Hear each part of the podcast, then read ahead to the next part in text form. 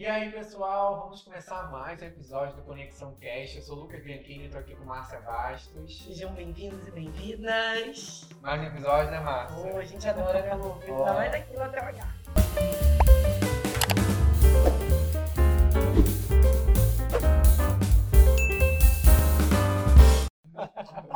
E hoje a gente vai falar de um tema super legal, né, Márcia? Aham.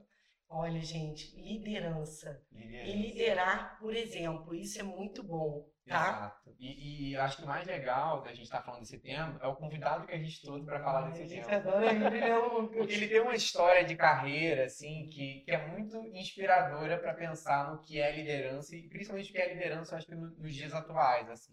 Isso. Então tem muita inspiração para a gente pensar nessa trajetória. Estamos aqui com Marcos Brito e seja muito bem-vindo. Obrigado, vocês sabem que eu sou fã de vocês. Tava falando com o Lucas até que eu enxergo muito a Create Code na Conexão Talento.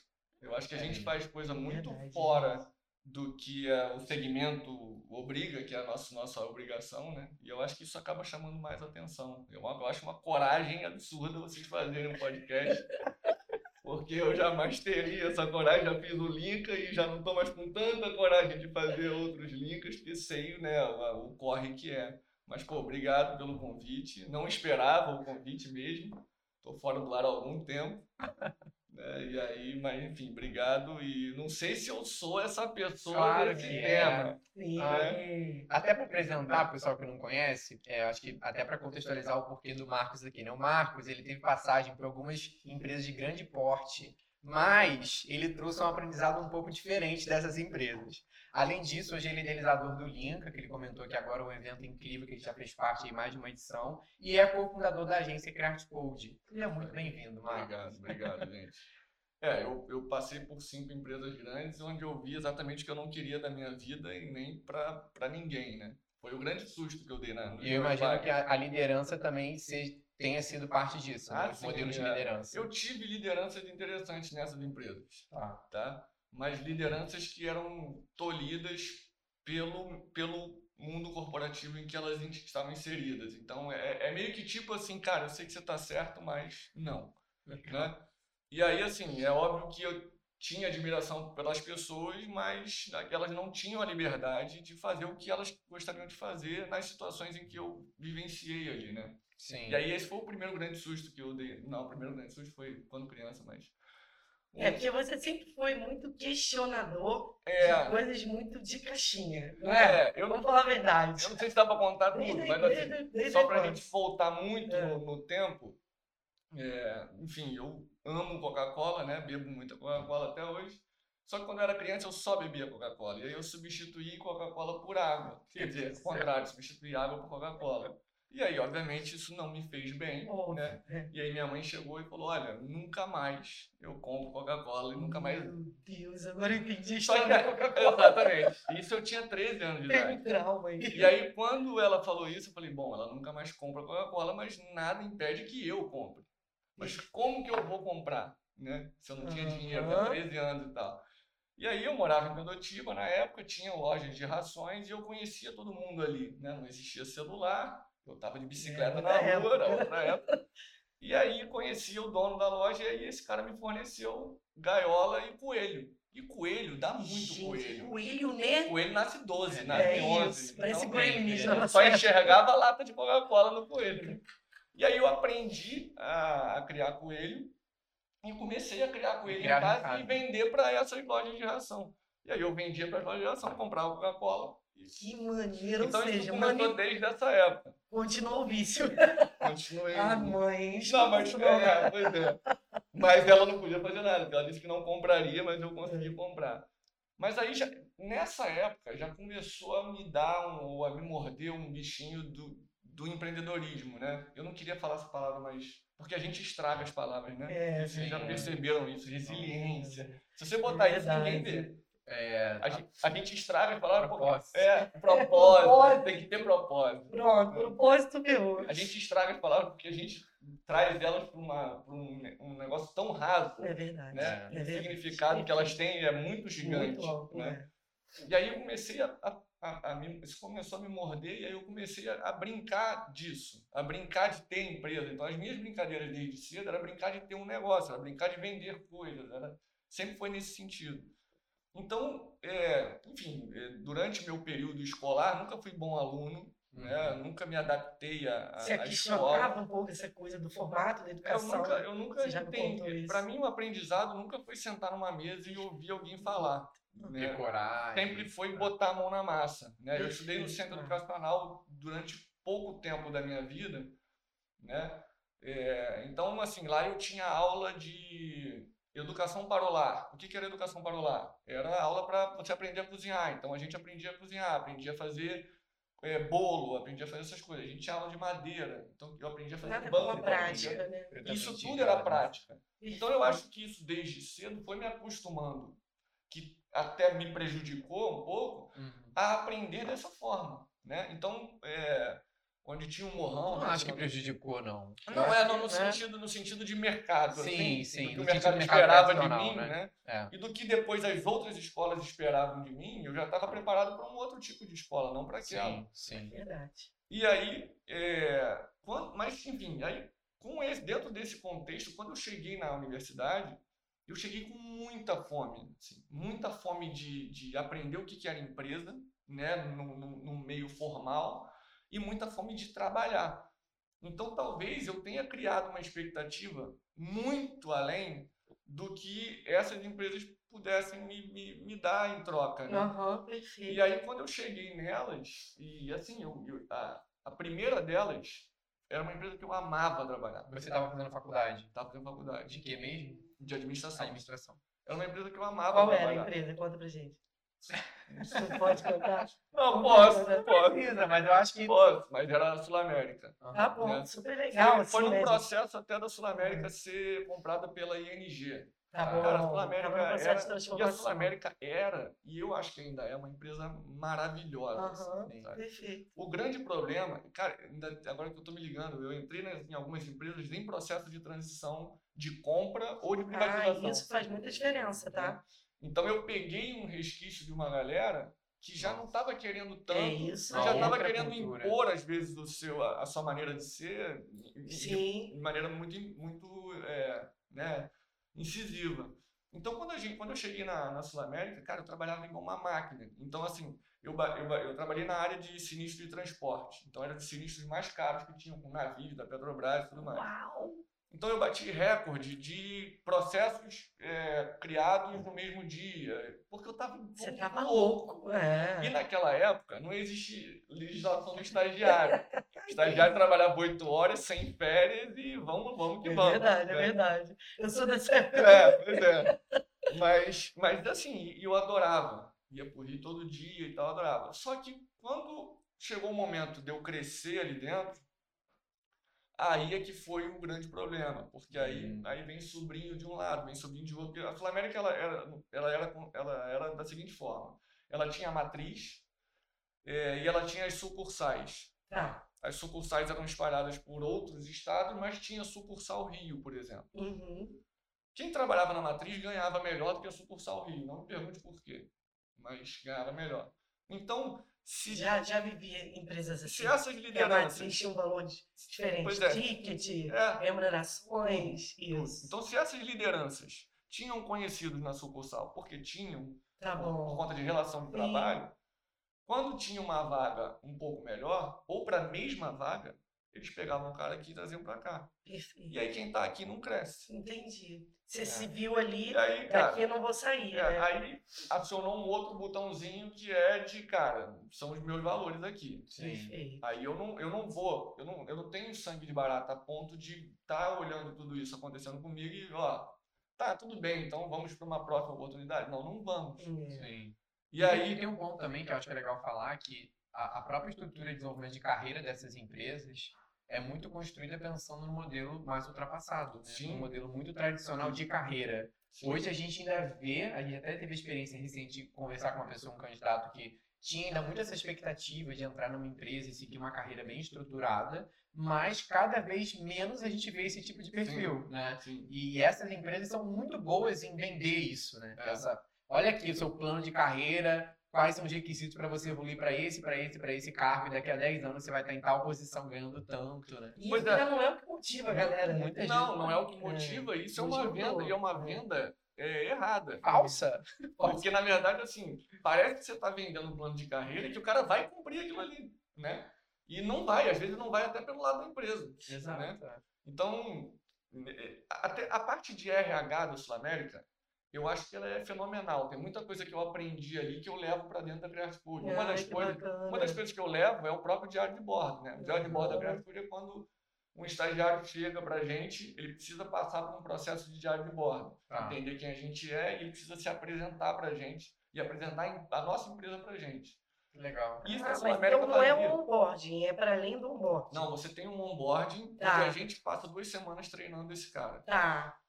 Nesse treinamento, ele tem que começar a fazer a apresentação dele. Adorei. E aí ah. ele tem que apresentar a empresa pra gente, mais esmiuçadamente o setor em que ele trabalha. Então, Isso a Sul América é fez comigo. É o que ele aprendeu com o que você é. levou de conhecimento. Exatamente. Adorei. Isso a Sul América fez comigo. Tá bom. E eu achei sensacional. Sensacional. A única diferença de, de peso, se é que há, é que na Sul América, quando você ia fazer a sua apresentação, era num teatro Uau, com milhões de pessoas. Né? Não milhões de pessoas, ah. mas descia diretor para te tá assistir. Bom. Tipo, era um então, processo. Os diretores ligados àquela, à, àquele setor, tá eles bom. assistiam. Que é um momento de destaque, inclusive, para o estagiário. Sim, sim, porque é, um, porque é um momento de aprovação. De aprovação. Você não ah. simplesmente vai apresentar e se você apresentou mal, tá tudo certo, amanhã você está aqui. Não, você vai apresentar. Processo se você não passar, você não passou, você meu filho. Um grande abraço pra você e vai embora. Você faz isso hoje na Creative também. Tem uma, uma avaliação. Por Faço porque assim, eu participo de todas. Uhum. Eu vou a todas. Eu tô abdicando meu tempo para ir lá ver essas pessoas. Elas, no mínimo, elas têm que levar a sério aquilo ali.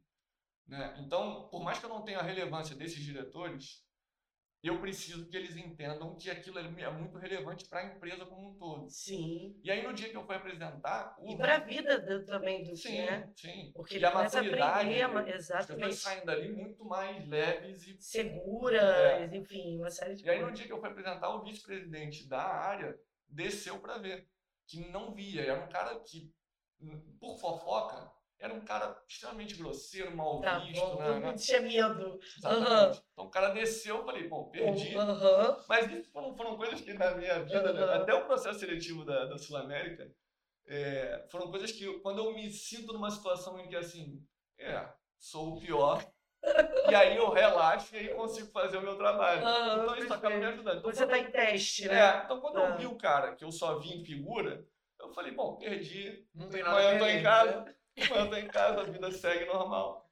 E aí apresentei, não foi uma apresentação muito boa, eu passei raspando assim, né? E aí, enfim, passou ao longo do, do trabalho, ao longo dos meses e tudo mais. Aconteceu de eu achar um cheque de 3 milhões dentro de um processo que não era mais para estar. E aí eu tirei esse cheque e tudo mais, e apresentei o cheque lá, a superintendência e tudo mais. E aí ele me chamou esse vice-presidente. Esse, tá. Falei, perdi de novo. aí ele me chamou e aí ele lembrou da minha apresentação.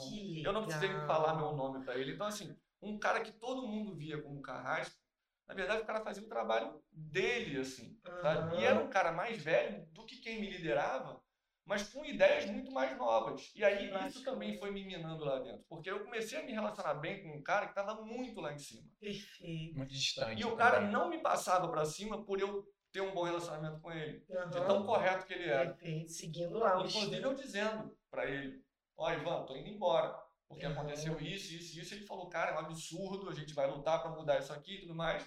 Mas eu, eu não vou passar por cima de todo mundo que eu acho que tá errado para botar você aqui dentro. Sim. Ele não me disse isso explicitamente, mas era isso. Então, eu acho que você pega um pouco do, do desse líder para você liderar seu time, porque você é uma pessoa muito próxima também. Sim, sim, é? pego muito. Isso acontece muito com, com alguns clientes, assim, né? De, uhum. Isso acontece muito com empresa pequena também, como a nossa. Sim. Tipo, quando alguma coisa dá errada, cara, tem que falar com o dono.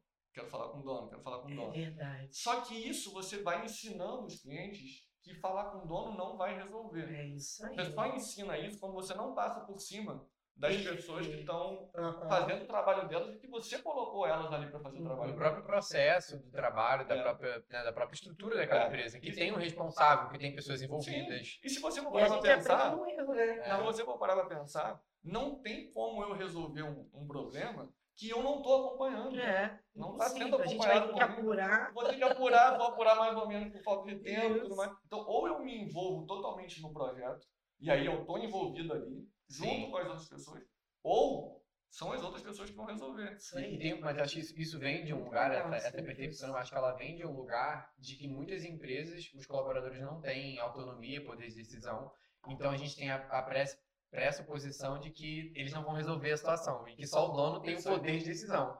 Agora, se você cria um ambiente em que você distribui esse poder, que você dá autonomia, talvez uma decisão é melhor tomada por quem está fazendo do que o líder.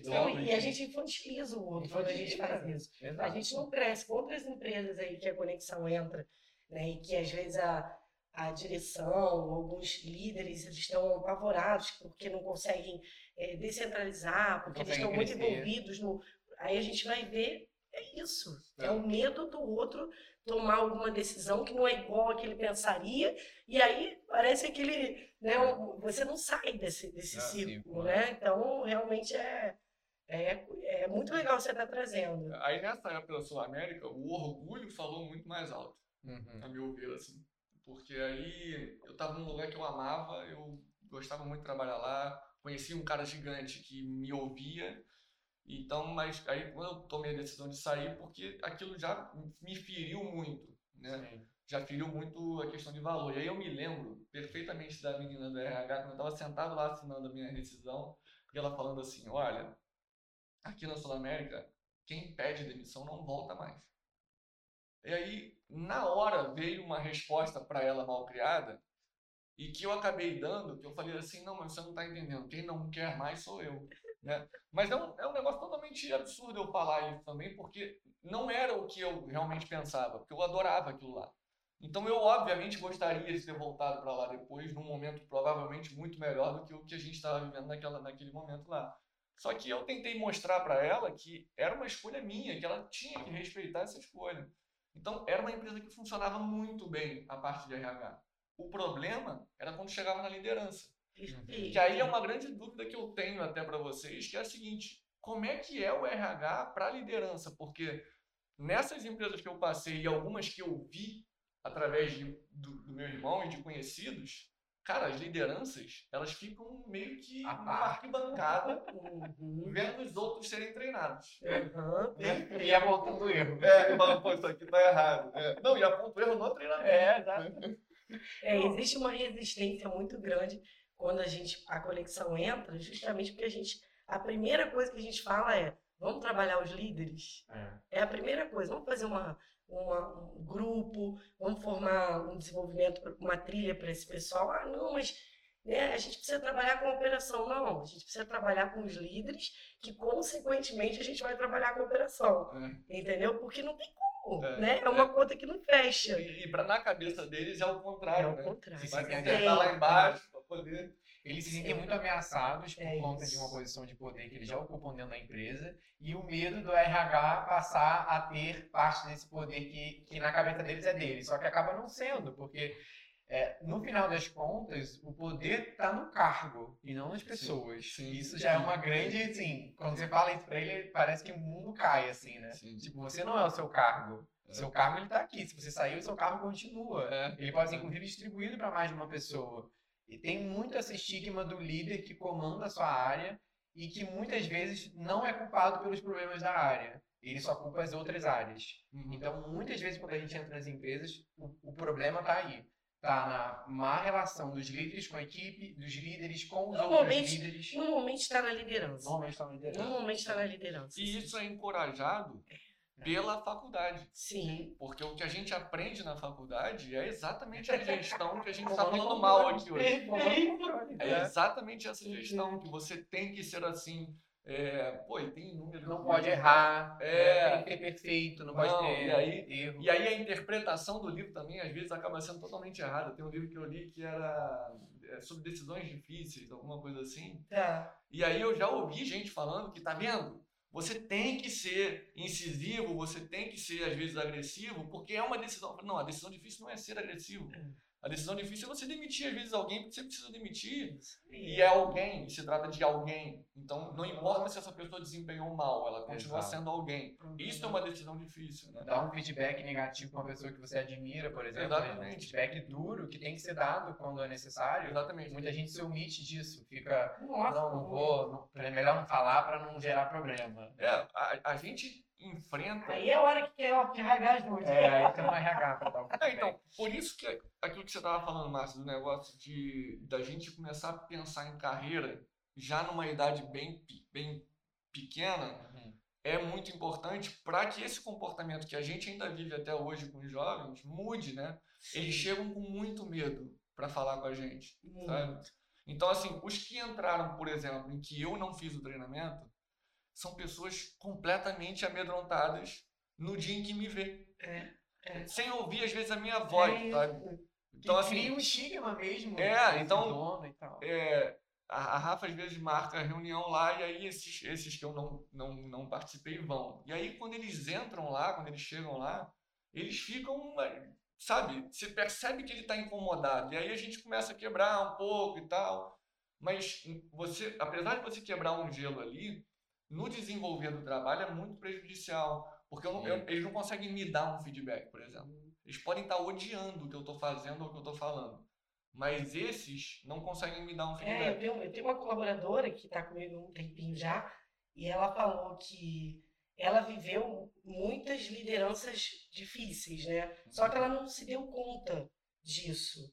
Ela tinha uma insatisfação na carreira dela, ela não sabia o que, e, e hoje ela percebe que era muito atrelada à liderança, porque ninguém inspirava, ninguém cuidava. E aí, quando ela começou a trabalhar comigo, né, até hoje, mesmo a gente já está quase um ano juntas, tem momentos que ela fica assim, ainda com receio de falar certas coisas, achando que eu vou ser aquela liderança. E a hora que ela experimenta e que algum momento acontece ela, e a coisa sai tão ok. Aí ela, gente, eu às vezes ainda não acredito que eu estou vivendo um, um, outro tipo de líder, entendeu? Porque é, é, aquilo vai minando mesmo, né? E vai mudando a pessoa, enquanto, né? É incrível. Teve, assim. teve uma delas que eu perguntei, né? Eu falei, qual é o seu medo de me dar feedback? E ela falou, isso. medo de ser demitida. É isso. Aí a Rafa, que está comigo há, há muito tempo, falou assim: você precisava ver o Marcos discutindo com o Juliano, que trabalhava lá comigo, sobre assuntos de trabalho, nada envolvendo pessoal. Cara, a gente discutia igual irmão, uhum. brigando. E aí saía dali e ia almoçar. Por quê? A gente conseguia fazer essa separação. É. Sabe? Mas porque o Juliano também era uma cabeça meio, meio fora, assim, tá do, do, do, que o. Se permitia que, mais. É, do que, do que o que infelizmente está sendo doutrinado é. até hoje. Isso. Então era possível esse tipo de discussão e ficar tudo bem. Então, uma das coisas que eu falo para eles é assim: eu nunca demiti, me orgulho de nunca ter demitido ninguém discordar de mim. Discordar. Muito pelo contrário. Nossa, como a gente aprende, né? né? Porra, é. Tá discordando. Não, e aí eu já entro num pensamento que assim, eu já tô entrando num pensamento que eu já fico com medo das minhas decisões por eu já ter mais de 40. Eu já fico com medo assim, cara, será que é esse o caminho de agora para se seguir?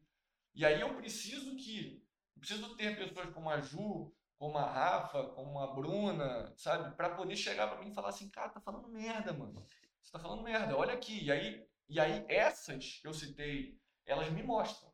Porque elas já aprenderam, já estão um tempão comigo, que você pode me, me, me dizer que eu tô errado, você pode. Ah. Mas imagina o ganho que, que a gente teria se todos ali tivessem é, essa ideia de que eles podem se colocar dessa forma. E a gente cria mecanismo para encorajar isso, né? A gente cria, a gente tem hoje lá a assembleia, né? A gente criou a assembleia para que as ideias fossem criadas sem que elas fossem levadas para um gestor, para que aí o gestor avalie, e isso leva até perda de tempo. A gente criou a assembleia para alguém ter uma ideia e colocar essa ideia na assembleia. A assembleia é um lugar onde todo mundo tem voto igual. Então, eu, enquanto sócio, e a Rafa, enquanto gestora ou associada, a Ju, enquanto gestora, elas têm um voto igual ao funcionário e ao estagiário. Ou seja, é uma ideia que todo mundo vai votar igual. E se aquilo for votado como o máximo, com a maioria, aquilo vai para frente. Né? Que maneiro. E isso acontece de forma periódica? Não acontece tanto porque eles não são encorajados. Eles não têm. Não sei se eles não são encorajados, mas. Por, por é. missão, eu não É. posso dizer pelas outras gestoras, mas eu imagino que sim. Aham. Mas que eles se sentem tão à vontade assim. Sabe quando a gente percebe que tinha uma vontade, mas não foi feito? Quando a gente se encontra e a gente está num papo informal e aí começam a falar um monte de ideias assim, soltas, como tipo, é brincadeira, mas pode levar a sério. Sim. Aí a gente percebe, aí a gente fala, leva para assembleia, leva para assembleia. É. E aí, Isso na- pode transformar uma empresa, porque Totalmente. em algumas empresas que você já tem essa cultura em você, que você tenta transmitir para o time. Imagina na empresa que isso não está nem na diretoria. A gente tem ideias incríveis se perdendo. E a gente, quando a gente faz diagnóstico, que é um dos primeiros exercícios que a gente faz nas empresas, que é uma conversa um a um, em que a pessoa realmente tem espaço para falar, até porque a gente está vindo de fora, ela tem menos medo, né? Tem todo um contexto. A gente fala, tira o É, crachá, pô, surge cada pode coisa. estourar, abre seu É coração. muito maneiro, É. porque Não, imagina o ganho que empresas de médio e grande porte, Mas sabe o que eu acho? quantidade de ideia que deve Mas ter sabe que eu dentro. acho que, que você está trazendo uma coisa interessante que está ligado é uma é uma é um- é um processo porque eu acho que tá tudo começa lá na questão da educação que hoje a gente estava conversando um pouco antes de começar o podcast sobre a questão de escolas né de modelos da escola e aí foi até uma coisa que Marcos também questionou lá na infância o que eu acho legal a gente trazer existem escolas que incentivam esse tipo de olhar, mas de um modo geral, 95% da, né, da, a educação. da educação não incentiva. Hoje, na, na escola da minha filha, existe essa assembleia, dessa mesma forma. Se tem um problema, se está alguém sendo. acontecendo alguma coisa com alguém, enfim, pode ser qualquer coisa. Eles fazem uma reunião, eles decidem e a escola permite isso. Ou seja, então, desde criança, está estimulando que ela tenha esse comportamento. Mas a gente sabe que isso não existe aí. É, Existe, você tem que se adequar a esse modelo que está lá, que foi imposto, e ai de você falar alguma coisa, sim. né? Você não pode Vai sair. levar uma anotação na agenda. Aí você entra na empresa. Sério, você foi educado assim. Tem a questão dos pais também. Tem, Eu nem vou total. trazer aí, Nossa, que- não. Ah, Esse né? aí não, não dá nem pra falar. Não dá nem para tem- falar porque é gigante, né? Mas eu Ah, tenho que trazer. histórias que cabulosas. tem as também. histórias dos pais, da forma de educar, de como traz essas crenças para as crianças e tal. Então elas crescem nesse modelo. Aí elas vão para o mercado de trabalho. Chegam lá, existem líderes, Uhum. assim, ou empresas condicionando.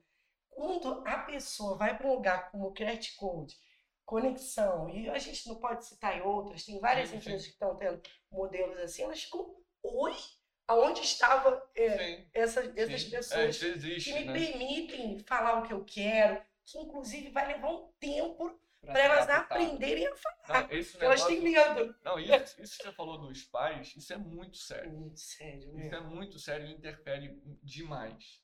Quando a gente fundou a Craft Food, eu e o João, né, meu primo, ele hoje não é mais sócio, é, a gente a gente saiu desse mundo corporativo sabendo exatamente o que a gente não queria e aí a gente aproveitou uma oportunidade de uma coisa que estava acontecendo informal e formalizou e transformou numa empresa. Que Lá bacana, em foi assim, 29 de julho de 2008 foi quando a gente na verdade, assim, a história surgiu. Eu e o João, a gente sempre brincava de empresa quando era pequeno. É, você estava falando. É, e aí, assim, o, o pai do João, eu fazia muito trabalho pro pai do João, né? Mas por gostar muito de design, essas coisas, eu desenhava para ele Ah, sites, eu tá desenhava bom. logo, eu fazia para ele de graça, porque Tá eu gostava bom. de fazer. Aham.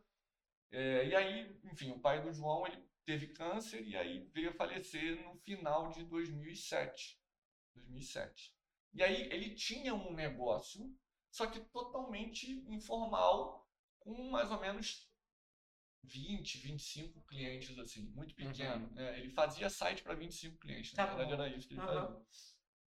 E aí, é, eu falei, João, vamos lá ver o que que tem lá, até pra gente poder se desfazer, tem que ver se tem contrato, É. né, essas coisas. E João não era, não participava, João. Não, não, Tá. muito pouco. Muito pouco. E aí a gente foi lá, quando a Vocês gente tinham que idade? Cara, eu devia ter uns Bom, 2008, 28 anos. Tá. João, E foi 27. esse momento que você assumiu sua primeira liderança, assim, dentro da Create Code, ou você já tinha sido líder nessas empresas antes? Não, eu nunca cheguei Nunca a ser líder dessas empresas. Então foi líder já enquanto empreendedor, É, assim. é, Legal. Ah, só enquanto legal. empreendedor.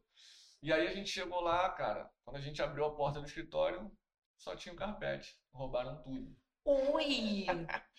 Roubaram tudo, tinham roubado tudo.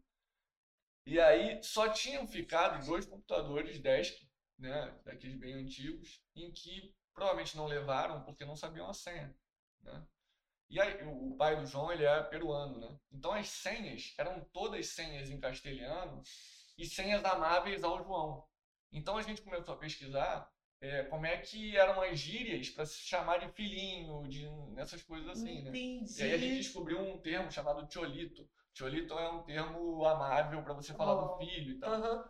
E aí a gente começou a ver que era cholito e a data de nascimento do João para tudo. Que E aí a legal, gente descobriu. conseguiu descobrir e tudo, abriu aqui de lá. servidor, senha de tudo. Olha isso, gente. Aí eu falei, ó, João, agora a gente precisa tomar uma decisão. A gente precisa saber, cara, ele tinha cobrador, né? Tinha um boliviano, que é o, o, o- acho que é Ivan também, que é um cara maravilhoso.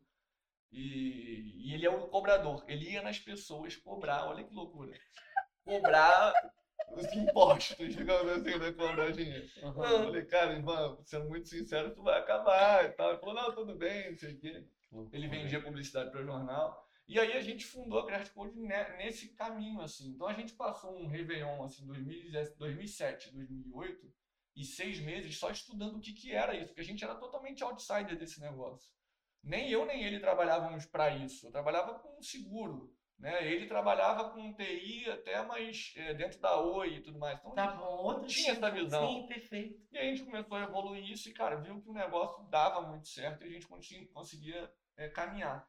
E eu falei, pô, é uma excelente oportunidade que a gente tem de implantar o que a gente realmente pensa, cara. E meio que foda-se o mundo. É isso aí. Sabe? Foi a hora. né? Validar se o que, a gente É, acredita validar o que a gente acredita, por mais absurdo que seja, né? E aí, por que que eu toquei nesse assunto? Porque, cara, uma das regras lá, as pessoas fazem mais de brincadeira ou para me irritar, é, é atestado médico. Isso, isso é o cúmulo do absurdo. A pessoa tem que provar que está doente para não trabalhar. Nossa, é verdade. Né? É verdade. Porque, assim, né? primeiro, primeiro, vamos partir do ponto em que se eu quiser agora arrumar um atestado médico, do É, que eu quiser, eu Qualquer arrumo. lugar. É. É. É, é muito Sim. fácil. Né? Muito. Então, assim, eu, se eu quiser enganar o meu chefe, basta eu Fácil. ter alguns poucos contatos, eu consigo. Então, Basta quando- você digitar no Google, atestado é, ou isso, né? Pois é, Mais fácil ainda. ainda tem isso.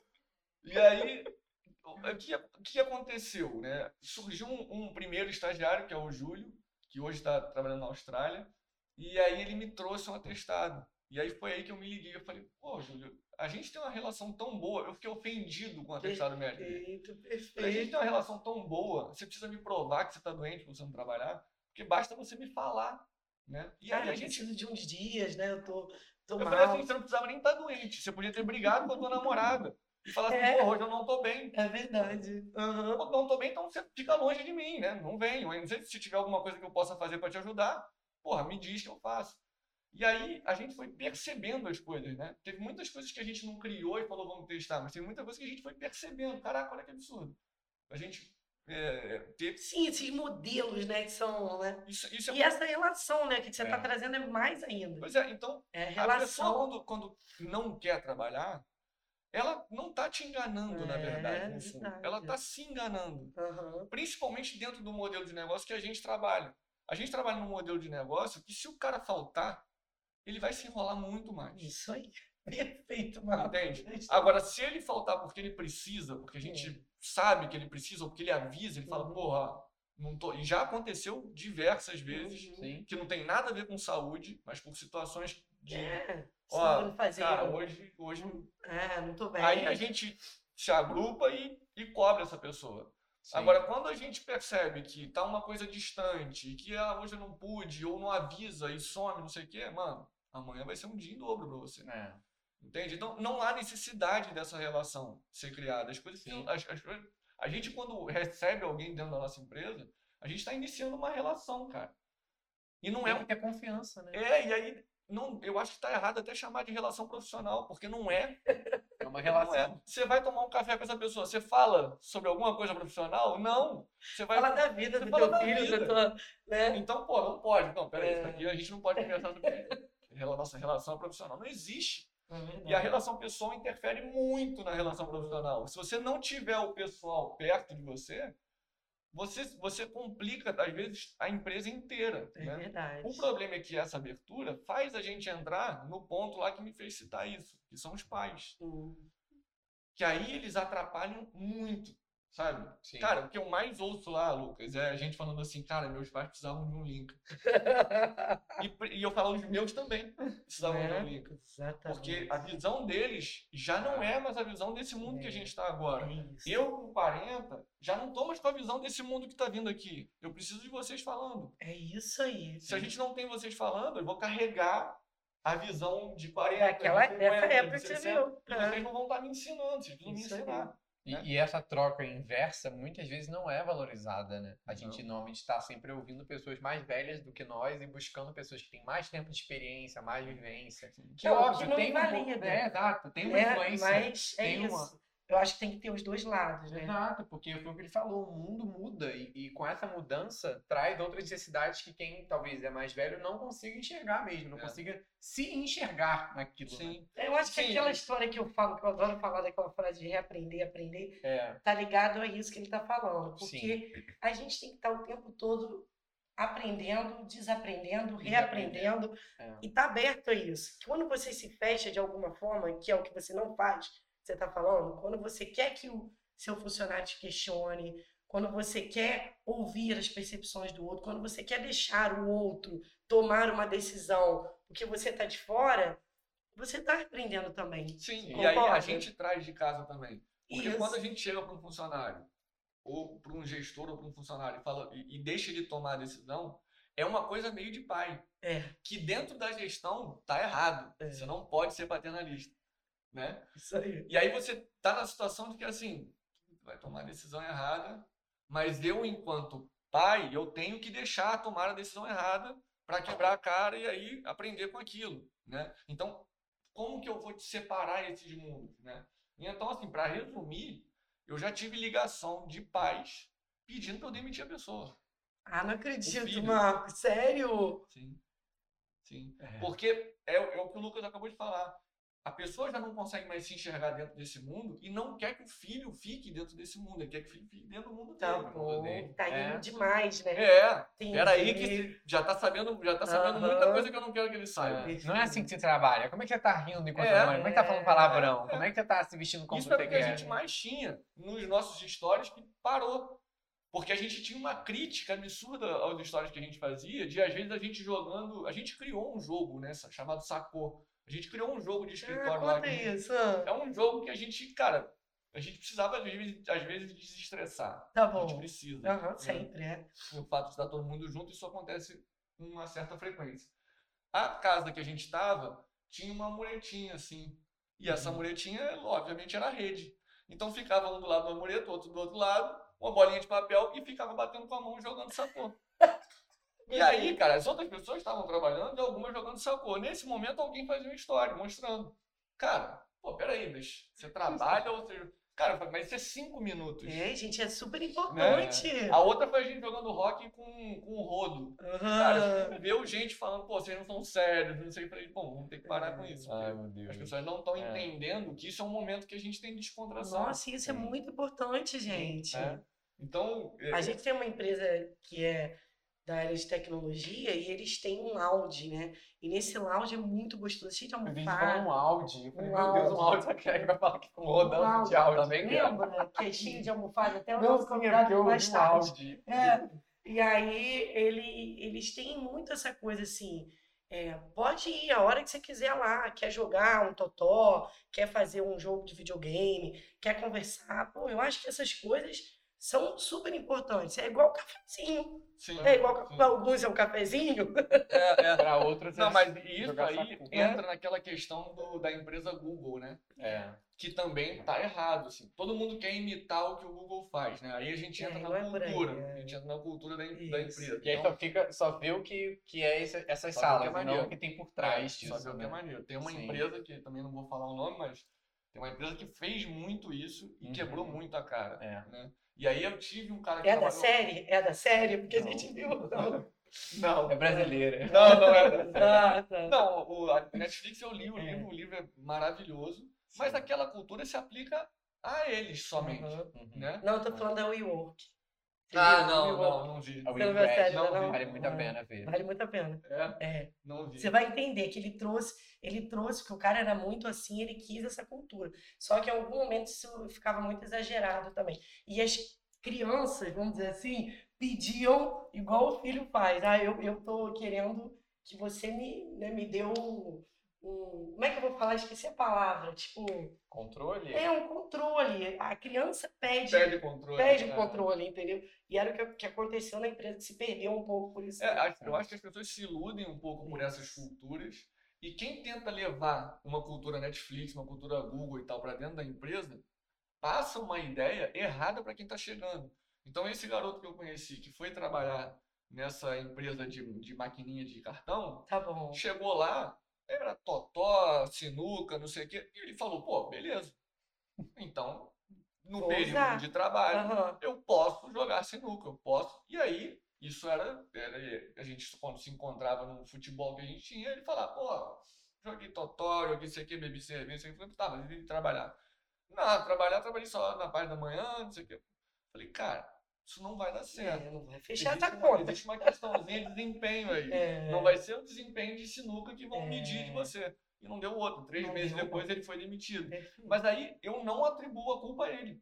Eu A atribuo a empresa tem, empresa. é. Porque a empresa Eu acho que vendeu tem isso. que falar um pouco também, né? A Olha, vendeu um nós isso. vamos deixar vocês Aquilo usarem ali talvez isso. seja para um happy hour. É isso. Né? E outras das pessoas esquecem também, né? Que fala-se, ah, não, mas o Google as pessoas jogam vôlei, tá? Mas jogam vôlei. Mas não se esqueça que as pessoas muitas vezes não vão embora do Google. Elas ficam no Google o, a semana inteira. E, e quem que são as pessoas que estão no Google, né? Tem essa Tem, vírgula, essa, né? tem essa vírgulazinha, no tem esse pequeno né? detalhe. Tem esse pequeno detalhe.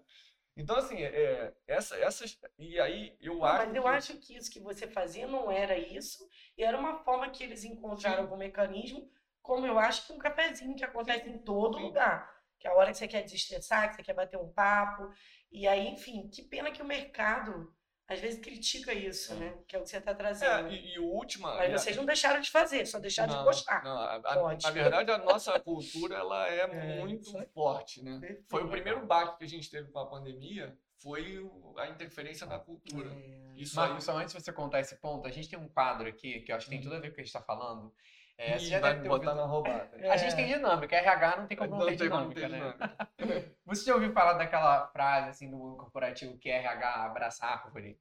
Que RH só faz dinâmica, só fecha, né? Tem essa, essa máxima. E aí aqui na Conexão a gente tem um lema que abraçar a árvore é o caralho. Aqui é RH que entende de gente.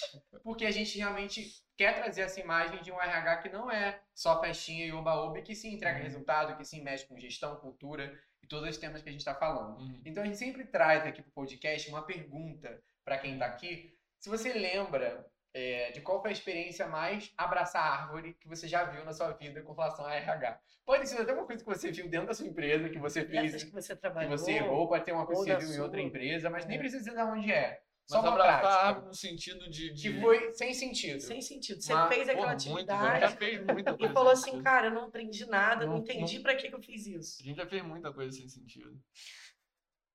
Cara, eu acho que tudo. Muita coisa que, que não tem sentido, é, que eu acho que lá dentro da Creative Code que a gente identificou como não tendo sentido, passa muito pelo, pelo, por um treinamento, assim. Algum Uhum. treinamento que, putz, pra que, que a gente fez isso? Hum, Perfeito. entendi. Termina o treinamento e aí. É, porque o próprio diário de bordo, por exemplo, que é um curso, tem um monte de coisa dentro do diário de bordo que a gente cortou porque não fazia sentido nenhum, sabe?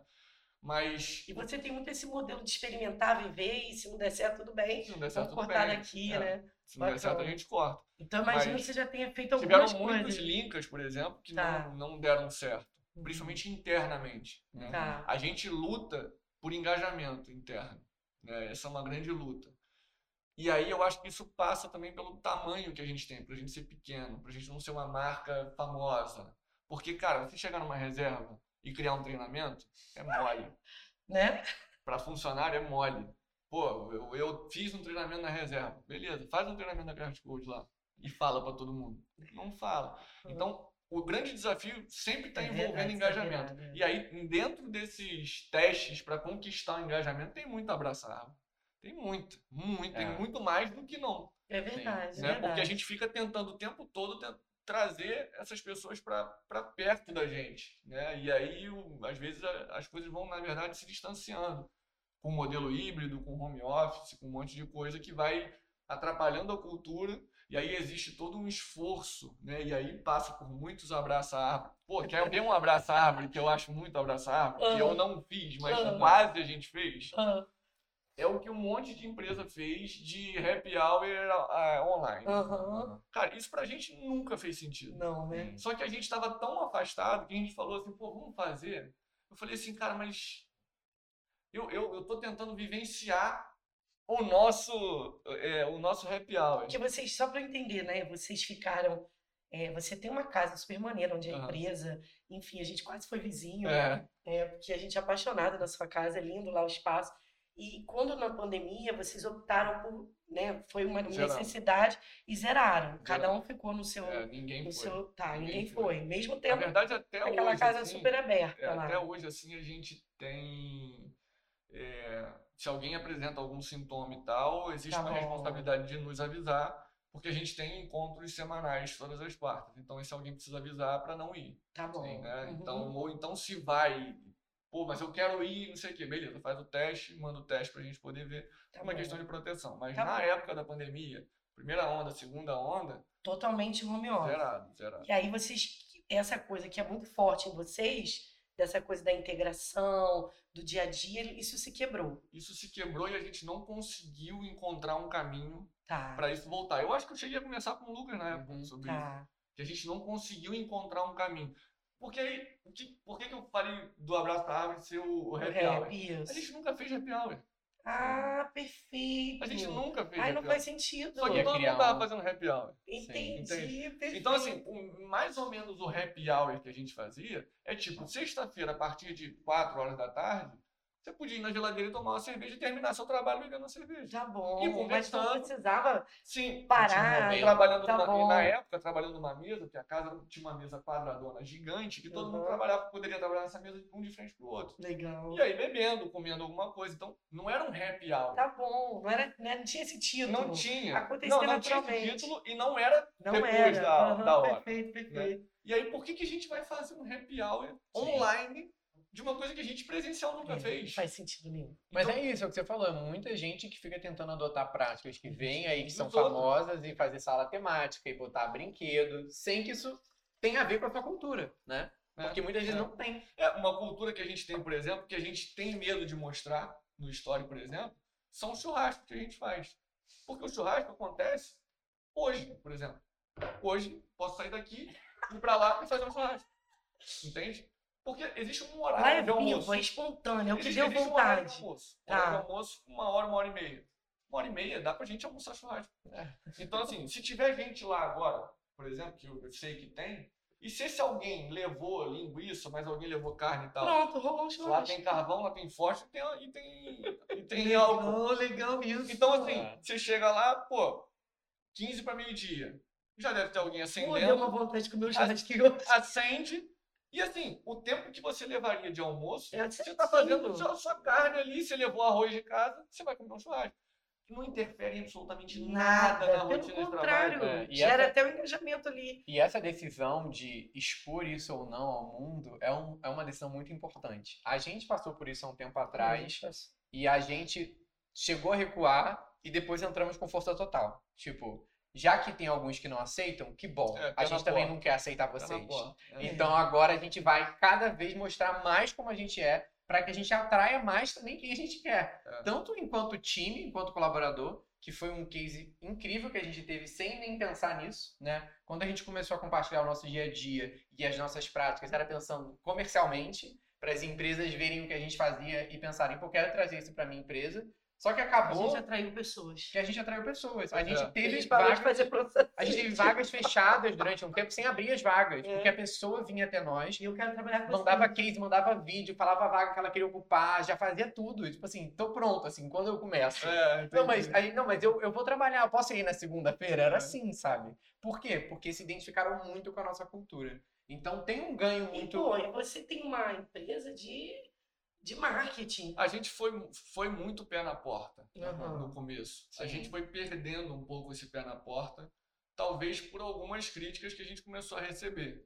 Né? A A gente gente, recebe era, a um- gente era pé na porta. E vezes é de cliente nosso De cliente nosso, a gente fala, cara, tem um- É, a gente A era, gente a gente era muito, muito pé na porta, assim, né? Uhum. Pô, tinha coisas que realmente não, não era pra fazer, mas assim, eles adoravam. Isso aqui é complicado, sabe? Então, assim, eles, eles tinham um processo de punição que era uma raquete de frescobol e dava um na bunda do outro.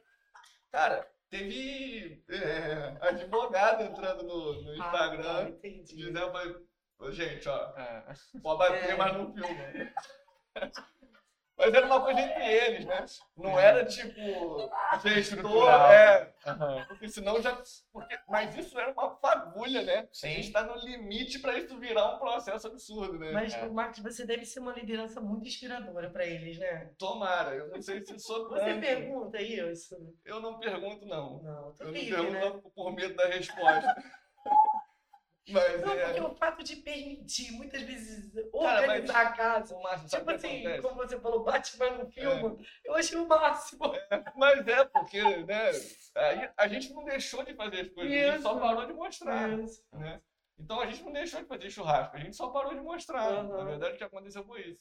Mas a gente faz muitos absurdos lá. Mas não são coisas que a gente. Até isso de cultura, não são coisas que a gente teve uma ideia, falou: caraca, a gente É muito espontâneo, né? Pelo que eu tô A entendendo. coisa foi, né? foi sendo feita pelos, pelos próprios É. colaboradores. E assim que é o Deixar, mais legal. é isso. Na verdade, É. a cultura ela é criada por Ah, colaborador, não é criada pelo dono. O dono não cria nada. Não. Então a gente precisava disso, né? E aí eles estão sentindo falta, tanto que estão querendo marcar um churrasco quarta-feira. Uhum. Falei, beleza, vamos fazer e tal, mas vamos tentar não mostrar, porque a gente deixou de ser um pouco desse pé na porta, mas talvez tenha que voltar a ser, Tem, sabe? tem. É, não, não sei ainda muito Qual medir. é, qual é a medida, né? E aí eu deixo muito a critério deles Aham. mostrar ou não. É muito Agora- colaborativo lá, né? É, agora, quase que 100% das vezes, quando eles postam nas redes deles, eles recebem dos amigos, tipo, porra, quero trabalhar aí, não Ai, sei o quê. e É.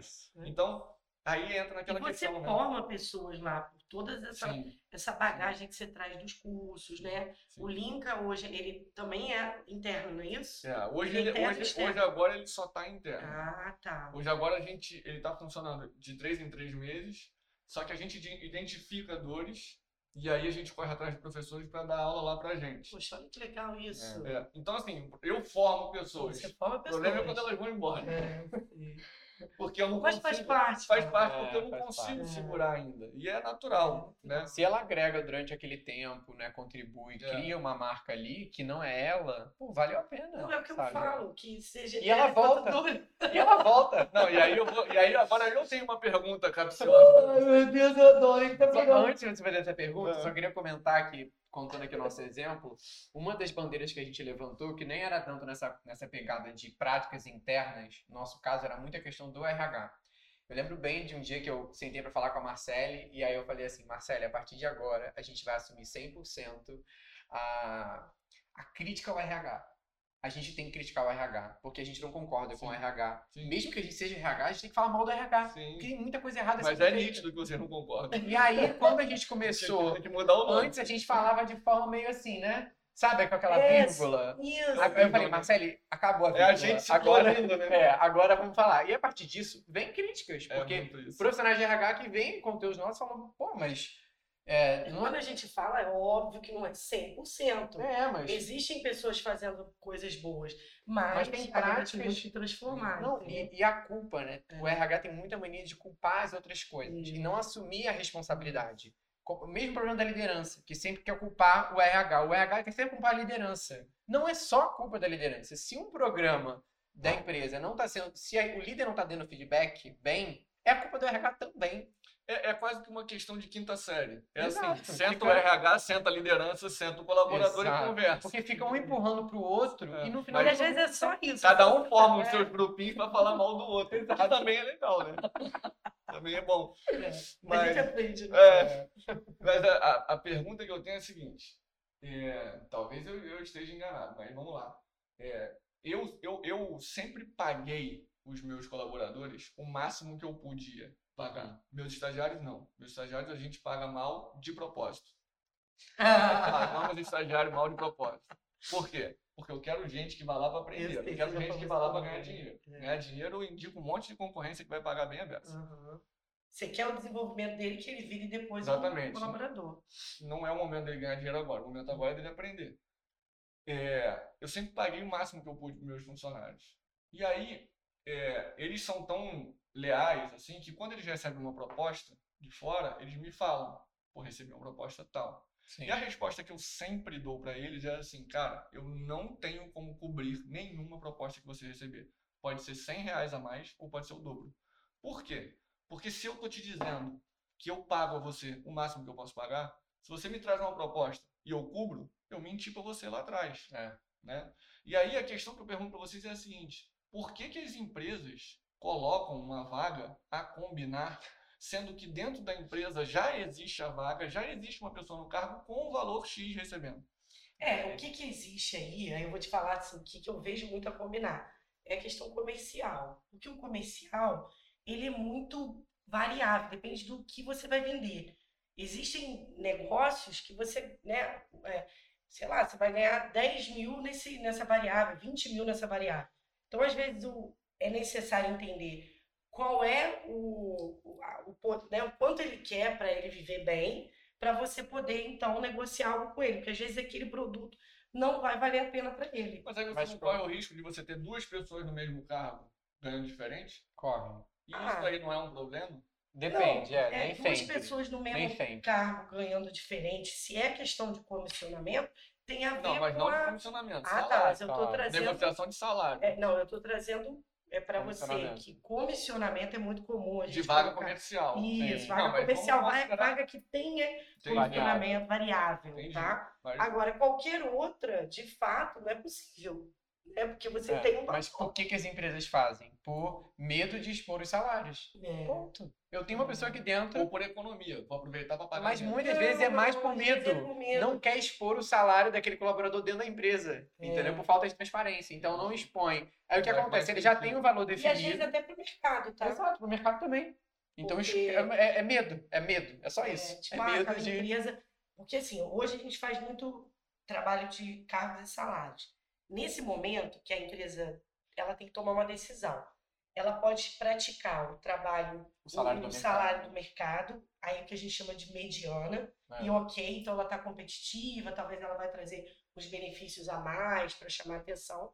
Ela pode, ela pode ser abaixo do mercado, é uma decisão que ela tomou, 10, 15, 20. tá? Ou ela pode ser acima. É. Quando ela é acima, ela adora divulgar. É. Quando ela é abaixo, ela nunca divulga. Se ela divulgar, ela não vai, entendeu? Então, aí existe uma, uma Ela coisa... pode não divulgar, mas na, ali com o candidato, chega lá, para essa cargo aqui, é isso Não, que a gente a- a gente não nesse momento, ela fala. A gente não né? concorda com essa prática. É, a o correto é divulgar o salário em, em todos os Ah, casos. beleza. Inclusive, beleza. existe uma grande crítica hoje no mundo corporativo com relação a salário a combinar, descrição da vaga a combinar, início indeterminado. É assim, tudo é. Tudo é. tudo é. Agora, você me É. envia um case, um vídeo, faz cinco É, testes, né? É, me, me é. passa uma carta de recomendação. É. Assim, é, né? A empresa não dá nada e o colaborador, o candidato tem que dar tudo. É um erro É, isso. eu sempre pensei nisso como um, um, um grande um, um- uma- uma- um grande influenciador na diferença de salário de homens Sim. e mulheres, por exemplo. Ah, nossa, É, a gente sim. sofre muito as Com mulheres certeza. nisso. Por Até conta hoje. disso. É. Porque assim, a gente Revelado. estava discutindo isso lá dentro da empresa até esses dias aí.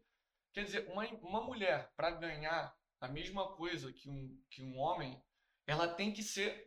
Pode, pode perceber, porque eu já me percebi falando isso. Nossa. Eu cheguei pra, cheguei pra. Cara, sabe não sei quem? Porra, ele é foda. Ele é foda. Mas ela ganha igual um cara que não é foda. É. Então, mesmo que você equipare o salário, ainda existe uma questão que é totalmente subjetiva e que tá Defasada. intrínseca, que é de assim, porra, a pessoa tem que ser muito Não, foda é uma luta. pra chegar nisso aqui. Isso é uma luta Sim. que a gente tem. Mas, mas eu tenho pouco tempo pra essa luta acontecer porque minhas filhas estão crescendo. Então, mulheres. pois é, pois é. Inclusive, depois eu vou falar com a, com a Thaís, É. que eu sempre, você sabe que eu sempre tentei entrar no Somos, no grupo Somos, né? Falei É. até pra Thaís, falei, Thaís, eu, eu não, tenho, não tem bonitinho. problema, eu uso vestido, eu uso saia, o que você quiser. Ela falou, não, arruma uma sócia. Eu falei, pô, não dá, não tem como arrumar uma sócia agora. Então eu vou depois mandar mensagem pra ela, pra dizer que eu tô formando meu próprio grupo Somos em É, casa. Isso aí. E a? Márcia que tá recebendo a galera, então, ó, já vai Ah, então. Exatamente. E aí eu, não, mas Já a gente tá vai competir. vai? A gente vai competir com vocês. O problema é se elas forem pro lado de vocês, eu vou ficar sozinho de novo. Não, a gente não, não- teve um projeto que é o Somos Capacita que não teve essa questão do. Ah, não, eu lembro. Acho que você foi até convidado Foi. também. Mas, o, mas, de fato, o grupo tem uma coisa do coletivo das mulheres. Tá. E até muito com essa coisa de fortalecer mesmo. Sim. Porque é é uma luta, sabe? É uma luta bem Não, e, grande. é, ainda. e assim, é, eu participo de alguns grupos de empreendedores, assim. Nenhum é tão organizado ou tão potente. E você tem que ver agora como é que tá. Pô, só porque eu tenho visto aí. Não, eu acompanho. A eu gente acompanho. empoderou essas mulheres também. É. né? Eu acompanho. Mas a é gente bom tá- demais aquilo ali. Então, muito legal. A gente refez né, toda a identidade, todo o planejamento. Então, esse ano tem, tem várias novidades. Não, a aí. Thaís sempre que, sempre que dá, ela É. Ela fala assim, manda ó, vai lá em tal né? lugar que você vai conseguir. É, falei, beleza. isso, isso.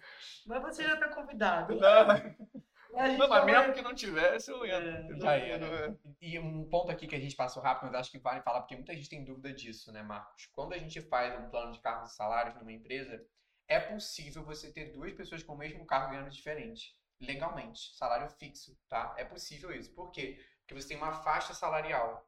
Não. Então, a pessoa pode ir evoluindo dentro da mesma faixa, estando no mesmo Às cargo. vezes pelo tempo que ela Desempenho, tá, tempo, metas formação, atingidas, formação. metas. Ah. Com o mesmo Entendeu? cargo. O E E aí é muito ligado a essa coisa do que ela Não, entrega. mas, mas aí também. tudo bem, porque aí tem É, regras tem regras. definidas. E é claro, O e que, é me, inco- o que me incomoda, e eu sei que acontece, porque eu vivenciei uma, é, é, o, é o a combinar e assim, quanto é que qual é a sua É, a pretensão pretensão, salarial. sim. Isso acontece. Então, isso, todo aí, mercado aí parte uma- de uma negociação. É, parte de uma negociação. coisa Tipo, eu, vou tentar te né? pagar o mínimo possível. É. Essa O é a varejo tem que muito passa. isso, né? sabe? O varejo tem muito isso.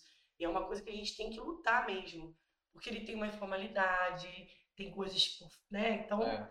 o varejo ele tem muito ainda isso e a gente sabe como que tem, né? Como que ele domina aí também, né? O que, a gente, do o que a gente vê às vezes, Marcos, também como prática nesses casos, é uma conseguir identificar na pessoa se ela tem um perfil ou a senioridade para aquela vaga. Então eu vou perguntar qual é a Hum. pretensão dela para saber se ela está adequada. Porque se eu coloco 10 mil, vai vir um monte de gente que estaria se candidatando para vaga de 2 mil. E eu não quero alguém que está se candidatando para vaga de 2 mil. Então se eu Entendi. boto pretensão, ela bota pretensão de 2 mil, ela já está desclassificada. Entendi. Porque minha- meu salário é 10. Se eu tenho alguém colocando 12, 9, Você eu já chamo. consegue medir por ali, Não né? existe também essa questão do Entendi. filtro. É, eu acho que tem um pouco de tudo. É, tem um a gente de está trazendo um pouco de Tem tudo. causas boas Existem e... coisas boas. Não é tão boa- objetivo é. quanto eu É, imaginava. de boa fé mesmo, que a pessoa Ah. realmente está tentando é, entender o cenário, a pessoa, enfim. E existem pessoas que fazem isso de má fé mesmo, É. tá? Existe. Então, tem os dois lados. E aí, é isso. Aí eu acho que tá ligado à cultura, à credibilidade da empresa. Então, tudo isso também, o candidato tem que ter atenção. A gente fala muito com ele isso.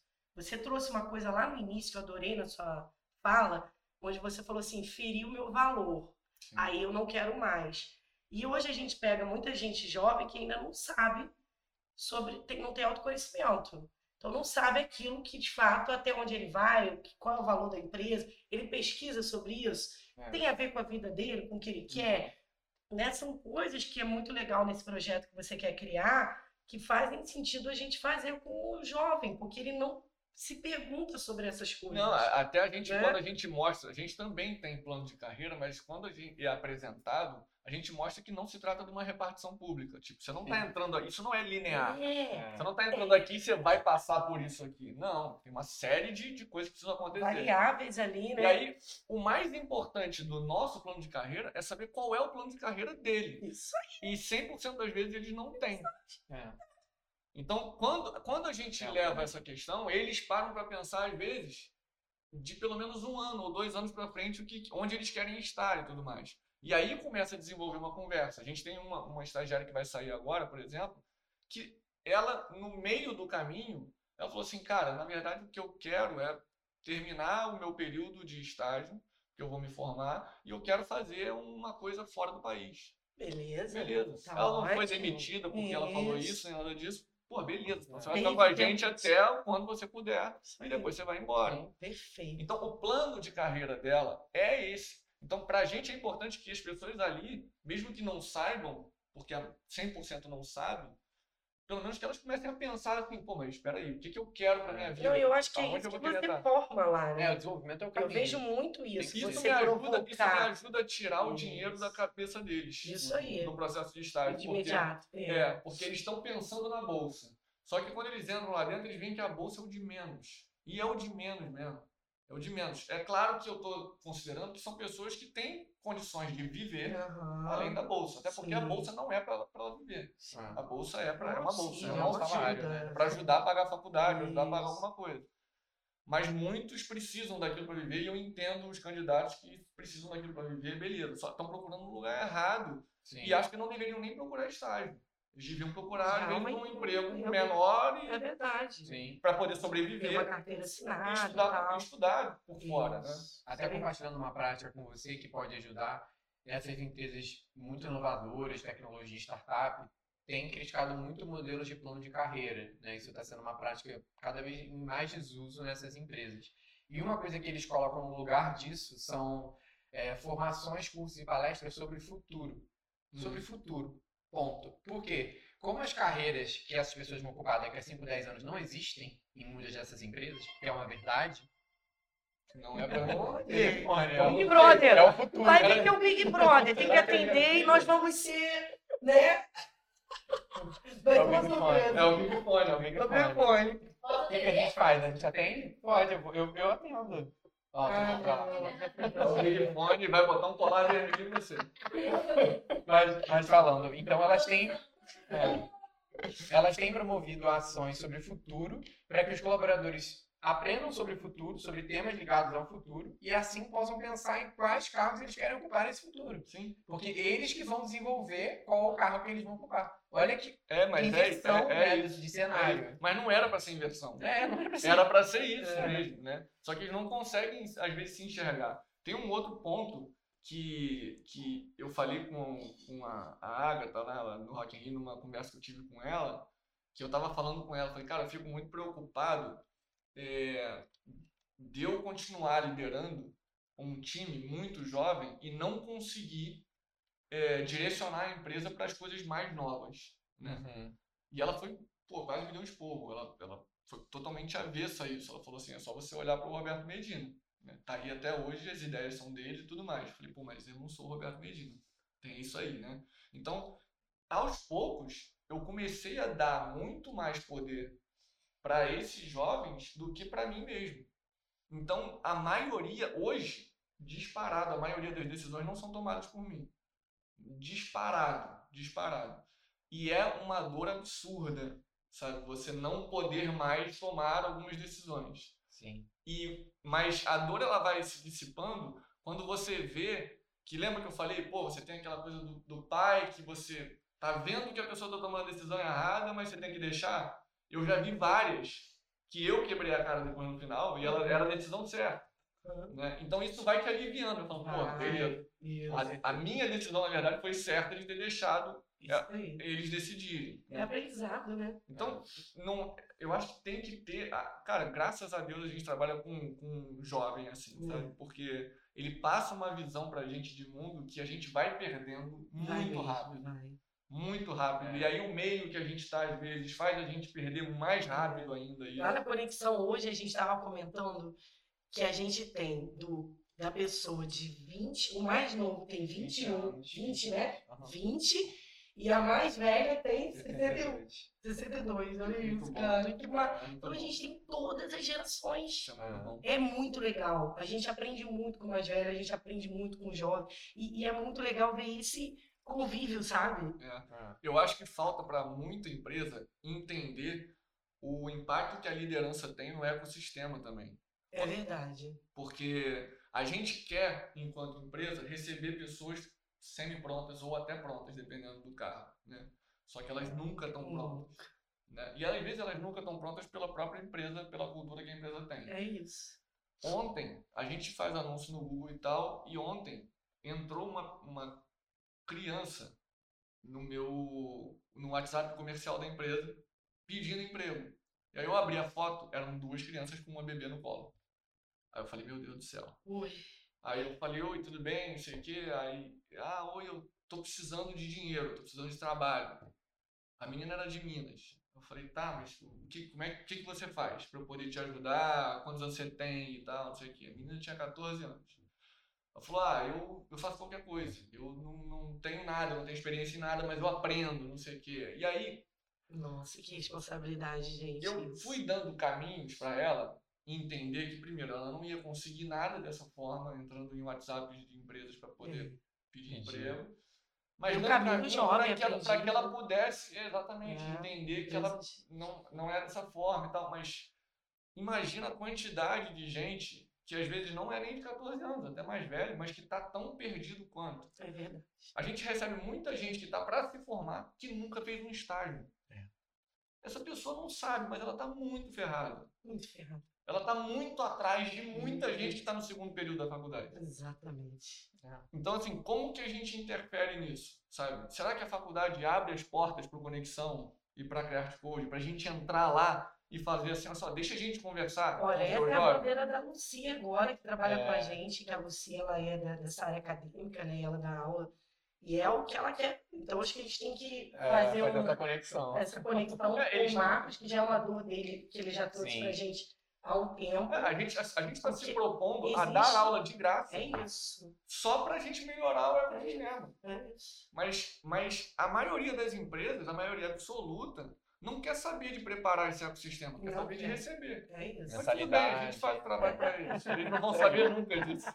De alguma forma, é, né, a gente impactou. É. É. Marcos, a gente está chegando ao fim do nosso papo. que bom, foi maravilhoso. Queria agradecer muito a sua presença. Ah, de verdade, foi uma aula, né, Marcos? Ele sempre, né? Eu que agradeço. Eu admiro muito você. Adoro as práticas que você tem, eu adoro. É louca, né? É loucura total. É, é o que vem em mente. É, pois é, é. Só os loucos sabem, né? É.